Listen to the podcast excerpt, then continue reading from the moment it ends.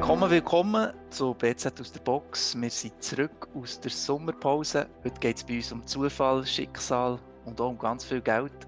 Schön seid ihr dabei. Die kleine Gemeinde Rümlingen hat plötzlich knapp 9 Millionen Franken mehr in der Kasse. Eine Bürgerin oder ein Bürger hat im Lotto so richtig abgeräumt. Vermutlich ist der Betrag um die 90 Millionen. Er spielt bei Euromillions. Und das Dorf profitiert von dem indirekt. Ein beträchtlicher Teil vom Gewinn fließt nämlich über die Steuern in die Gemeindekasse. Mein Name ist Cedric Fröhlich und bei mir ist heute Sibyl Hartmann da. Sibyl, spielst du Lotto? Ich habe als Kind auch Lotto gespielt, weil mein Vater Lotto gespielt hat. Und ich kann mich noch erinnern, dass er einmal aus meiner, aus meiner Sicht dann als Kind einen grossen Gewinn gemacht hat. Aber ich kann dir nicht mehr sagen, ob es 300 oder 3000 Franken waren. Und ich habe selber aber so 6 Franken gewonnen. Und als Kind ist das schon ein kleiner Jackpot gewesen. Und du, Cedric? Ja, ich muss gestehen, ganz ehrlich, ich glaube, ich habe einen Zettel ausgefüllt, habe aber glaube ich nicht mal darauf geschaut, ob ich gewonnen habe. aber Lotto ist ein faszinierendes Spiel eigentlich, weil die Chancen dabei zu gewinnen sind enorm klein, ja eigentlich praktisch gleich null. Und doch gibt es ja die Geschichten wie die aus Römlingen und die von den ganz grossen Gewinnen im Geld sagen. Bei uns ist heute ein Mann, der ganz viele von diesen Geschichten kennt und selber erlebt hat, der Willi Mesmer. Er ist Mediensprecher von Swisslos und trifft regelmäßig Lottogewinnerinnen und Gewinner persönlich. Was passiert mit Menschen, die von heute auf morgen zu Multimillionären werden? Das und mehr, das wollen wir vom Willi Mesmer wissen.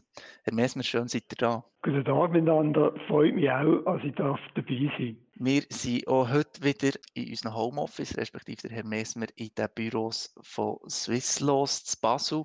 Aufgrund von Corona schauen wir nach wie vor auf Social Distancing. Und bevor wir jetzt zu den Fragen an Herrn Mesmer kommen, zuerst noch sieben mit dem Wochenrückblick. Sieben, was hast du für uns parat? Ja, am Montag haben die Young Boys mit der Hiobsbotschaft für Schlagzeilen gesorgt. Der Topscorer und IB-Liebling Guillaume Waro bekommt keinen Neuvertrag mehr. Nachdem er maßgeblich zu drei Meistertiteln in Serie beigetragen hat, hat es keinen Platz mehr für ihn, ihre Mannschaft. Weil der 36-Jährige, der in der letzten Saison oft verletzt war, noch unbedingt weiterspielen will, ist das Angebot für andere Aufgaben bei IB zu übernehmen vorerst auf Eis gelegt. Für den selber sei der Entscheid extrem hart gewesen, hat er an diesem Morgen auf Instagram geschrieben. Aber er und mit ihm der ganze Club und natürlich auch alle Fans hoffen, dass er am 30. August, genau sechs Jahre nach seiner Verpflichtung, auf den Tag genau, im Göppfinal gegen Winterthur oder Basel noch das Double darf holen zum Abschied. Und weiter hat eine tierische Meldung in der Region für Aufsehen gesorgt. Bei einem Gewitter in Beauville am Sonntagabend sind 19 Rinder vom Blitz getroffen worden und gestorben. Der Besitzer und Landwirt Peter Haldimann hat seine Herde nach einem heißen Sommertag, wo die Tiere Unterschlupf im Stall gesucht haben, auf die Weide gelassen, wegen der tiergerechten Haltung mit Auslauf. Und auch wenn es immer mal wieder vorkommt, dass Tiere im Freien von einem Blitz getroffen werden, ist so eine Tragödie mit 19 toten Tieren wirklich sehr selten. Und weiter haben wir letzte Woche noch eine Falschmeldung vom BAG. Am Freitag hat nämlich das Bundesamt für Gesundheit vermeldet, dass das erste Mal in der Schweiz eine Person in der Altersklasse von 20 bis 29 am Coronavirus gestorben ist. Und zwar einmal aus dem Kanton Bern. Am gleichen Abend hat aber dann der Kanton Bern eine Richtigstellung verschickt. Der Corona-Tod gäbe es gar nicht. Bei einem Formular von einem erkrankten Mann in dieser Altersklasse, der sich nur in Isolation befunden hat, ist bei diesem Feld von einem allfälligen Todesfall eine Zahl gestanden. Und die sei als Kreuz gewertet worden, hat die Gesundheitsdirektion vom Kanton Bern der Fehler erklärt. Herr Mesmer, wenn jemand im Schweizer Zahlenlotto wirklich viel Geld gewinnt, dann trifft er auf euch. Ist das richtig? Das ist ja so. Der Bereich, wo ich dafür verantwortlich bin, der ist auch für die Gewinnauszahlungen verantwortlich. Das heißt, alle Gewinne, die bei uns mit angefordert werden, die gehen irgendwann einmal äh, bei mir über das Pult. Das sind eigentlich alle Gewinne höher 200 Franken, wenn man mit einem Los gespielt und gewonnen hat. Und alle Gewinne höher als 1000 Franken bei allen anderen Produkten. Und ich selber, ich kümmere mich immer ein bisschen intensiver um die Gewinnerinnen oder Gewinner, die mehr als eine halbe Million Franken gewonnen haben. Weil das sind doch sehr hohe Beträge. Da gibt es ja noch die ein oder andere Frage jeweils zu klären. Und mit diesen Leuten habe ich in der Regel äh, mit allen Kontakt persönlich. Ja. Und was passiert da? Kann man die Leute den Gewinn persönlich abholen? Das ist ganz unterschiedlich. Ich würde sagen, etwa ein Drittel von den Leuten, die kommen bei uns selber zu Basel äh, vorbei, weil sie auf der Post nicht ganz trauen und wenn sicher sind, dass der Anspruchsbeleg, der ja dann eben ganz ein Haufen wert ist, dass der ganz sicher bei uns auf Basel kommt. Zur Ehrenrettung von der Post muss ich sagen, sie hätten in den ganz vielen Jahren, wo ich jetzt hier tätig bin, allerdings noch nie einen Brief verloren. Wir haben noch immer alle gekriegt, die auch per Post an uns geschickt worden sind. Eben, wie gesagt, etwa ein Drittel der Leute, die kommen persönlich vorbei und die anderen, die schicken das per Post. Und alle die, die die Quittung oder das Los oder was dann auch immer per normaler Post geschickt haben, bei denen können wir davon ausgehen, die haben gar nicht realisiert, in dem Moment, wo sie es abgeschickt haben, wie viel das wert ist, wie viel sie eigentlich gewonnen haben. Jetzt habe ich in einem schönen Porträt im Tagi gelesen, äh, ein Porträt von euch, dass ihr schon über 750 Menschen zu Millionären gemacht habt bis man bei euch vorbeikommt, dann gibt es einen Blumenstrauß, manchmal schon eine Flasche Champagner und dann gebt ihr diesen Leuten auch ein paar Tipps mit auf den Weg. Was hocken da für Leute vor euch oder was, habt ihr da für was erlebt ihr für Emotionen bei diesen Gesprächen mit diesen Leuten? Also bei den Leuten, da können Sie sich vorstellen, da haben Sie vom, vom Hilfsarbeiter bis zum Bankdirektor oder einmal sogar äh, Nationalratsgattin, äh, da sitzt man eigentlich alles gegenüber, weil es wird wirklich quer durch alle Gesellschaftsschichten wird eben Lotto gespielt. Und bei den Emotionen, so unterschiedlich wie die Leute sind, so unterschiedlich reagieren sie auch. Es hat solche, die sind völlig aus dem Häusle, die können sich kaum fassen, die sind aufgeregt äh, bis raus. Es gibt andere, die sind sehr, sehr cool, die hängen da raus. Finanziell habe ich eh alles im Griff und jetzt kriege ich halt einen Haufen Geld, aber äh, das bringt mich jetzt nicht weiter aus der Fassung, auch das wird ich irgendwie schaffen. Äh, es gibt aber auch Leute, bei denen spürt man eine gewisse Angst. Eine gewisse Angst, dass sie jetzt einmal im Leben so wahnsinnig viel Glück gehabt haben und dann eben Angst davor haben, dass sie das viele Glück in der Zukunft irgendwie mit Pech zahlen Also es ist wirklich alles dabei, was man sich da vorstellen kann. Ihr gebt diesen Leuten auch Tipps, habe ich gelesen. Könnt ihr das doch zusammenfassen? Die wichtigsten drei Sachen, die sich ein Lotto-Millionär, eine Lotto-Millionärin hinter die Ohren schreiben also die wichtigsten drei Sachen, die ich Ihnen immer sage, ist, die nicht überstürzen. Die jetzt nicht gerade am nächsten Tag äh, Entscheid treffen, die nur Auswirkungen haben auf das weitere Leben, sondern lasst euch das Geld überweisen und dann lösen Sie mal auf dem Konto und überlegen euch sehr gut, wie es soll weitergehen. Da gibt es ja nochmal einen Unterschied. Wenn jemand heute äh, eine Million gewinnt, dann wird er kaum abgesichert sein für den Rest von seinem Leben. Außer es ist ja eher eine ältere Person. Wenn aber jemand, und solche Leute haben wir halt auch ab und zu 180 Millionen gewinnen, dann ist das nochmal eine ganz andere Dimension. Aber wichtig ist immer, dass man sich am Anfang überlegt, wie soll es weitergehen, was will ich überhaupt? Und erst wenn man sich sicher ist, also man dann die wichtigsten Entscheid trifft. Denn auch noch relativ wichtig ist, dass man das nicht umposaunt, äh, vor allem nicht außerhalb von einem engeren Freundeskreis oder Bekanntenkreis, wo man sich darauf kann verlassen will. Sonst macht man die Erfahrung, dass man plötzlich Freunde hat, wo man vor zwei Wochen noch gar nicht kennt hat und die überreden einem dann zu Sachen, die in der Regel nicht gut kommen. Noch wegen der Anonymität, das würde mich noch wundern, die Lotto-Millionäre in Rümlingen, wir haben natürlich als Schunis probiert, die ausfindig zu machen, aber wir haben es nicht geschafft, die haben ähm, offenbar sehr gut auf euch gelost. Aber man kennt ja die Bilder aus den USA und England, wo die Leute ihre Millionen, fast Milliarden Gewinne in die Kamera haben und man auch die Geschichte kann verfolgen kann. Jetzt da in der Schweiz und zum Beispiel im Unterschied zu den USA andere Rechtslage? Es ist weniger die Rechtslage, es ist, ist vielmehr eine Philosophiefrage. Die angelsächsischen Länder, England, die USA, dort wird man eigentlich von der Lotterie dann vor die Kameras zehrt. Die zeigen die Leute auch und sagen, oh, der Herr Müller oder die Frau Meier, das sind jetzt die, die die Millionen gewonnen haben, die schauen das als Art Werbung an.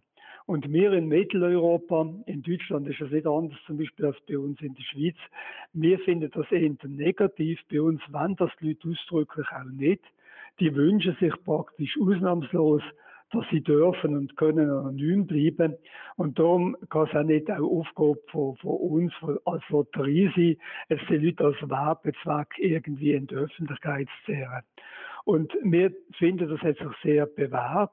Wir versuchen auch intern, zum Beispiel bei uns im Haus, äh, dass möglichst wenig Leute überhaupt Namen von den Lotto-Millionären kennen. Es sind etwa vier äh, Leute bei uns, die dann mit den Namen in Kontakt äh, kommen. Alle anderen, die kennen die Namen auch nicht, weil wir eben finden, die Leute haben ein Anrecht darauf, anonym können zu bleiben und möglichst äh, so weiter können zu leben, wie sie das vorher gemacht haben. Etwas anderes ist natürlich, wenn sich die Leute selber outen. Die geht es auch, aber das ist dann noch wirklich ihre eigene Verantwortung. Wir als Lotterie, wir schauen, dass sie so gut wie möglich geschützt sind. Jetzt aber die Geschichten von Lotto-Millionären, das sind ja Geschichten, die man wahnsinnig gerne liest. Natürlich vor allem die Geschichte von irgendeinem Gewinner aus der untersten Schicht, wo innerhalb von, keine Ahnung, äh, fünf Jahren 100 Millionen verprasst und am Schluss mit noch weniger dasteht. Aber das sind Geschichten, wie sieht das in Realität aus? Wie viel scheitern wirklich? Ja, das ist noch schwierig äh, zu sagen, weil in der Regel haben wir in dem Moment Kontakt mit den Gewinnern, äh, kurz nachdem sie gewonnen haben, bis das Geld überwiesen ist. Und von den wenigsten hört man noch irgendetwas. Also, wir haben jetzt unterdessen über 750 äh, allein Swiss Lotto Millionär. Bei den anderen Produkten, die wir anbieten, gibt es ja auch immer noch Millionen Gewinner. Also im Ganzen sind es weit über 1000 Leute wo dank Swisslos Millionär geworden sind.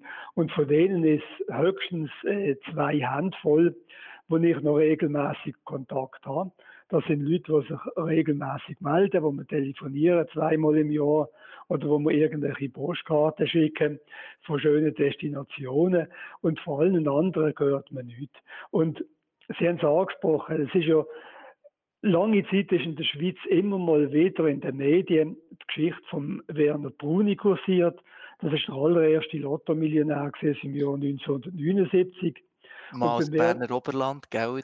Aus Spiez, ganz genau. Mhm. Und beim Werner Bruni ist ja wirklich alles schief gegangen, was eigentlich hätte schief gehen Und es ist in den Medien ist die Geschichte immer wieder wiederholt worden und immer so unterschwellig äh, ist suggeriert worden, also ein Lottogewinn macht ja gar nicht glücklich. Es geht nicht lang und dann hat man ja noch weniger, als man vorher hat.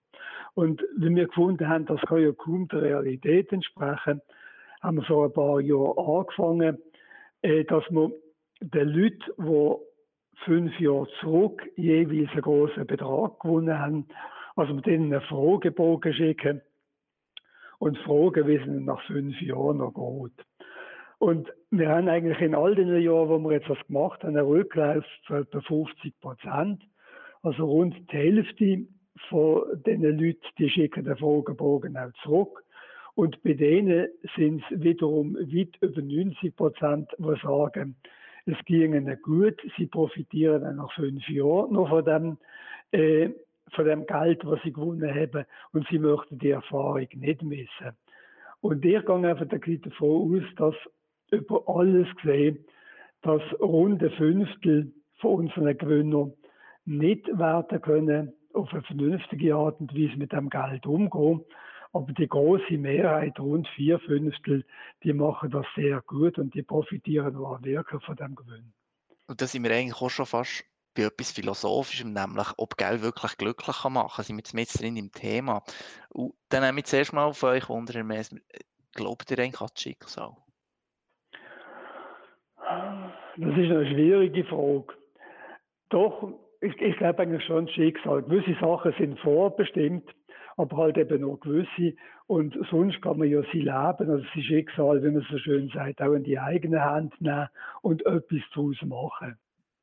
Ich frage auch darum, weil die Chance im Schweizer Zahlenlotto sechs richtige Zahlen und eine Glück, Glückszahl zu treffen, ist, wenn ich richtig recherchiert habe, bei 1 zu 31.474.000 und so weiter. Und gleich spielen nach wie vor oder immer sehr viele Leute das Spiel. Könnt ihr euch das auch, irgendwie erklären? Warum macht man das?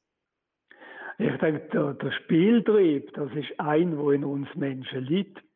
Und die Leute, die denken, wenn sie selber spielen, nicht daran, wie schwierig es eigentlich ist, mathematisch äh, die sechs richtigen und die richtige Glückszahl zu sondern die denken eben, und das beweist ja das Spiel eigentlich auch jedes Jahr. Es gibt Leute, die tatsächlich den Haupttreffer treffen. Die Leute, die orientieren sich an dem.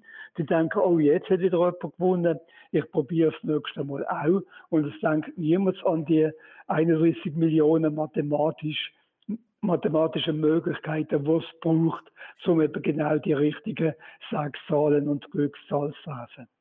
Jetzt würde mich noch wundern, eben in Rümlingen haben wir einen Gewinn von 89 Millionen. Was würdet ihr mit 89 Millionen anstellen, Herr Messner?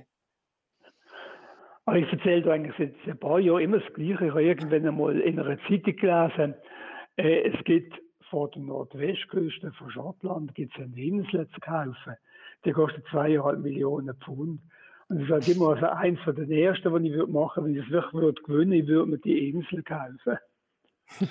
Spielt ihr überhaupt selber auch Lotto? Dürft ihr das? Also dürfen die wir auf jeden Fall, ja. Also die Spiele, die sind so aufgesetzt und die sind so sicher, dass der größte Insider bei uns keine Möglichkeit hat, äh, etwas zu manipulieren. Ich spiele Lotto, ich muss sagen, wenn der Jackpot relativ hoch ist und ich daran denke. Und es geht so einmal in, im, im Monat, immer am Samstag, da bin ich selber Beziehungsleiter in Zürich. Das heißt, ich ziehe dann die Lottozahlen und dort verzichte ich einmal ganz sicher freiwillig drauf zu spielen, weil ich finde das nicht so cool, wenn ich mir die eigenen Zahlen würde ziehen. Das gibt sicher einen Haufen Fragen und die brauche ich nicht, dann spiele ich jeweils nicht. Aber sonst, wenn der Jackpot hoch und attraktiv ist und ich eben, wie gesagt, daran denke, dann spiele ich selber auch. Wie lange geht eigentlich die Geschichte vom Lottospielen zurück? Weil die ganzen Ausdrücke, ja, das ist der Sechser im Lotto oder das ist der Jackpot, den du gewonnen hast, ist ja irgendwie bei uns im Redegebrauch verankert. Auf wie weit geht das zurück? Also das Lotto ursprünglich, das kommt ja aus äh, Genua, das ist dort im Mittelalter erfunden worden. Denn in Mitteleuropa äh, bekannt worden ist und, oder eingeführt worden ist Ende 50er, Anfang 60er Jahre in Deutschland. Äh, der deutsche Toto Lotto Block äh, ist dort gegründet worden und hat mit dem Lotto angefangen. Und in den 70er Jahren hat man dann in der Schweiz realisiert, dass mit dem Lotto ganz ein Haufen Geld zu machen ist. In der Schweiz hat es bis dann nur, äh, nur Los Los oder Sport oder. Und man hat sich dann entschieden, Ende den 70er Jahren das Lotto auch in der Schweiz einzuführen. Also die erste Ziehung bei uns äh, ist 1900, jetzt muss ich gerade schauen, ich weiß es nicht einmal mehr auswendig. Der erste Wettbewerb hat am 10. Januar 1970 stattgefunden. Und von dort an hat sich eigentlich der Begriff Sechser im Lotto äh, hat sich festgesetzt. Es ist nur ein paar Jahre gegangen, bis man dann den Jackpot eingeführt hat.